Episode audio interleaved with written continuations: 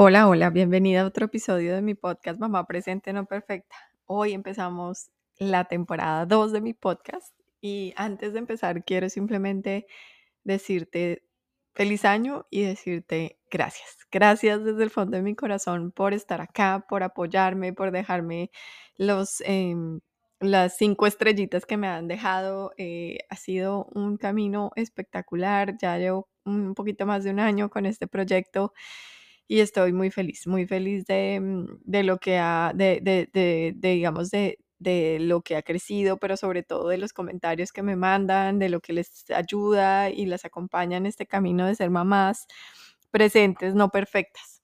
Este año, como les decía ahorita en mis redes, quiero hacer un poco más de énfasis en temas que tienen que ver, em, que están en mi libro, Mamá Presente No Perfecta. Muchos de ustedes, muchas de ustedes me han dicho que ya lo tienen, que van en la mitad o que han leído pedacitos, pero que no lo han podido terminar y créanme que las entiendo. Las entiendo porque sé que sacar tiempo para leer cuando uno es mamá, sobre todo de mamá de niños más pequeños, es un reto.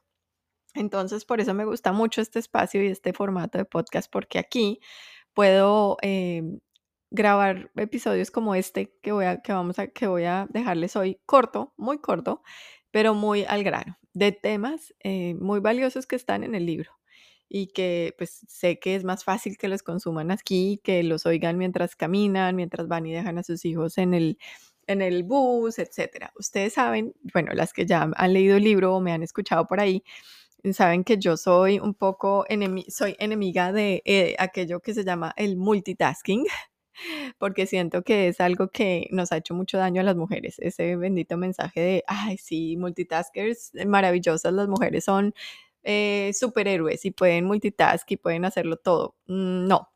Y, de verdad no lo digo por capricho, lo digo porque eh, lo estudié para el libro y sé que de acuerdo a los estudios, y se ha comprobado esto de verdad a través de estudios, em, que solamente como el 2% de la población, o sea, nadie, eh, puede multitask efectivamente. El multitasking, la verdad, es, más dañino que cualquier cosa porque nos deja agotadas, porque tratamos de hacer todo y no hacemos nada bien. Y al final nos cansamos porque terminamos haciendo, poniendo energía en un montón de cosas y la energía como que se dispersa. Versus enfocarnos, ¿sí? Entonces, pero hay un concepto que a mí me gusta mucho y que lo vi una vez en un podcast de Jay Sherry y es el duotasking. Ese sí me gusta. Duotasking. ¿Qué quiere decir duotasking? Duotasking es hacer dos dos cosas al tiempo, no más de dos cosas al tiempo, pero hay, es importante que haya una condición.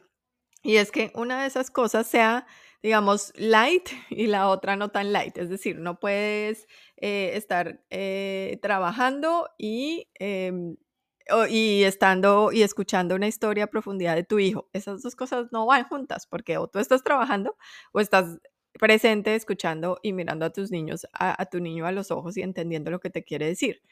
Esas dos cosas no van juntas, pero ¿qué cosas sí pueden ir juntas? Lavar platos mientras oyes un podcast, por ejemplo no siempre, porque yo también soy amiga de aprovechar ciertos momentos para eh, hacer prácticas de mindfulness, por ejemplo, ¿no? Entonces, si estoy lavando los platos y me fijo cómo me, cómo llega el agua a mis manos, cómo se va, si la siento frío, si siento caliente, eso también es una práctica de mindfulness.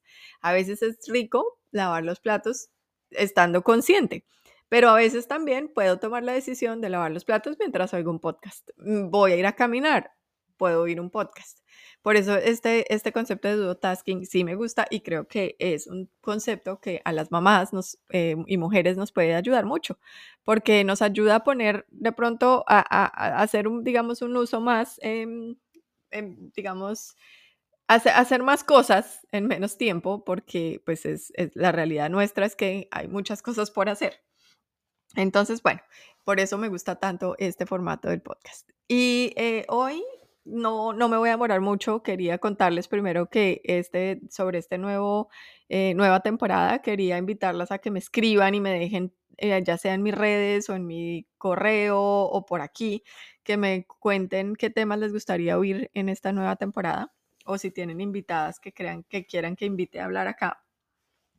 Y bueno, eh, quería quería simplemente empezar este, o sea, hacer este episodio eh, pidiéndoles o invitándolas más bien a que hagan este ejercicio que me pareció muy lindo a mí eh, para planear el año o para empezar este año. Yo todos los años eh, con mi esposo, esto lo empezamos como algo de pronto un poco informal hace unos años, donde fuimos a un café, nos sentamos a pensar qué queríamos para el próximo año y empezó de una manera un poco informal, pero lo fuimos como como armando y se convirtió en este ritual que siempre, siempre hacemos antes de que se acabe el año. Cada vez es un poquito más extenso, pero me encanta porque nos tomamos un día, o sea, generalmente nos vamos a algún lado, nos quedamos en un hotel, en un sitio donde estemos, eh, pues generalmente a final de año siempre estamos con familia, entonces dejamos a nuestras hijas con, con mi hermana o quien sea, y, o pues con sus abuelos y nos vamos a, mm, a pensar y a soñar con nuestro nuevo año, hacemos primero como una reflexión sobre cómo fue el año pasado, qué aprendí, o este año en el que estamos que se está acabando, qué aprendimos, qué cosas podemos, eh, qué, cosas queremos llevar al siguiente año, qué cosas no queremos llevar, en fin, una reflexión muy bonita del año, pero más que eso también em, pensamos en nuestro nuevo año, ¿no? Entonces eh, es lindo porque primero pues cada uno hace el suyo, su, plan individual, sus sueños individuales, pero después cada uno lo comparte con el otro. ¿Por qué? Porque es importante uno saber qué es lo importante para el nuevo año, para la pareja de uno. Entonces, ¿tú qué quieres este año? ¿Cómo te puedo apoyar yo?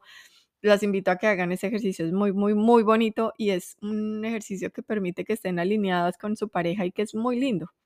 Entonces, bueno, eh, ¿A qué voy con esto? Eh, cuando estábamos haciendo este año este ritual, a mí se me ocurrió, yo antes de empezar nuestro, nuestro, pues soñar con este nuevo año, yo, me, yo le dije a mi esposo, espera, este año quiero empezar con algo diferente. Antes de empezar a planear y poner metas y a poner, eh, sí, como quiero lograr X, Y, Z, quiero que pensemos eh, algo importante y es cómo nos queremos sentir este año. Entonces yo le hice la pregunta a él, ¿cómo te quieres sentir este año? Él como que se quedó un poco como, ah, no, a mí metas, a mí denme metas concretas, pero sentir eso como que no. Pero bueno, eh, fue chévere porque lo puse a pensar y, y de ahí tuvimos una conversación chévere y yo también dije, ok, ¿cómo me quiero sentir este año? Y eso es lo que quiero invitarte a ti ahora es siéntate un rato con un té, con un café, con, en tu meditación de la mañana o simplemente durante unos minutos de silencio, toma unas respiraciones profundas y pregúntate esto, ¿cómo me quiero sentir este año? Y ojalá tomes un papelito y de una vez escribas lo que, lo que salga. Me quiero sentir tranquila, me quiero sentir ligera, me quiero sentir, me quiero divertir, me quiero sentir alegre. Entonces, eh, eh, lo, que, lo que sea que salga como de tu, de tu corazón y escríbelo y escríbelo además en un papel grande después y ponlo en un sitio visible, en un sitio donde ojalá lo puedas ver todos los días, así ya sea tu closet, tu escritorio, pero donde lo puedas ver todos los días. Y recuerdes durante este año que así es como te quieres sentir y que tú eres la dueña de tu vida y la dueña de tus y la dueña y, y que tú puedes tomar las decisiones para, tu, para que tu año tenga un poco más de eso que quieres, de cómo te quieres sentir. ¿Sí? Entonces es súper lindo porque a veces empezamos, nos vamos de una como a todas las metas y las cosas y claro, ponerse metas es importante, ponerse retos es importante para poder también salir de la zona de confort y crecer. Pero muchas veces, eh, y, y, creo que me ha pasado a mí y estoy segura que es muy probable que a ustedes también les haya pasado y es que en la, en, en la carrera por conseguir esas metas, como que nos vamos perdiendo de, la, de, esa, de esa capacidad de, de disfrutar el presente y de estar y de sentirnos como nos queremos sentir. Entonces pasan los días y los días, los días, los meses y ya casi se va a acabar el año y que pucha, ¿qué pasó? Se acabó el año y, y sí, de pronto logré una, dos, tres, todas mis metas, ojalá todas, pero no, no sé ni a qué hora se acabó el año, ¿sí? Entonces e, es, es, por eso que esta vez quiero, quisiera invitarlas a que antes de que se acabe este mes, piensen muy bien eso, cómo se quieren sentir este año y que si en algún momento sienten que alguna meta, que algún proyecto, que alguna cosa les está generando tal peso en su vida que las está alejando de de esa, de esa manera en que se quieren sentir, lo piensen dos veces y piensen si de verdad vale la pena. por ahí dicen, hay un, el otro día vi un, una frase que me encanta y es, si, si te cuesta tu paz mental, es demasiado costoso. Y entonces yo te digo lo mismo en este ejercicio, si te cuesta la manera en que te quieres sentir este año, es muy costoso. Entonces, bueno, haz este ejercicio y me cuentas cómo te va. Y pues, de nuevo, gracias por estar acá. Mm, empezamos un nuevo, una nueva temporada y estoy segura que va a ser maravillosa. Así que eh, te espero pronto para el próximo episodio.